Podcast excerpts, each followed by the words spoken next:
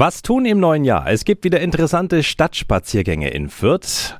Um außergewöhnliche Einblicke geht's bei der Führung Die Altstadt und ihre Höfe. 365 Dinge, die Sie in Franken erleben müssen. Es geht los an der Michaeliskirche, Grüner Markt, Gustavstraße und Wagplatz dürfen nicht fehlen. Und was es dann noch so Besonderes gibt, das sagt uns jetzt Stadtführer Konrad Rösch. Guten Morgen. Guten Morgen.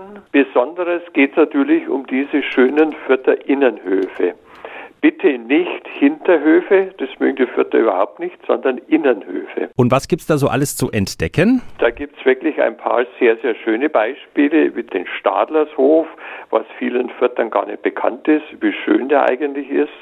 Dann geht's um den Innenhof vom Goldenen Schwan, um einen sehr großen Hof, Kannengießerhof, wo also früher ein, ein, ein sehr altes Handwerk, die Kannengießer, äh, unterwegs gewesen sind bzw. sich angesiedelt hatten.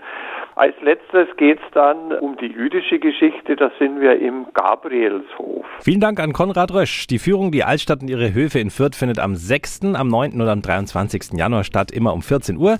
2G-Tickets gibt es bei der Fürther Touristinfo und aber auch direkt vor Beginn des Stadtspaziergangs. 365 Dinge, die Sie in Franken erleben müssen. Täglich neu in Guten Morgen Franken um 10 nach 6 und 10 nach 8. Radio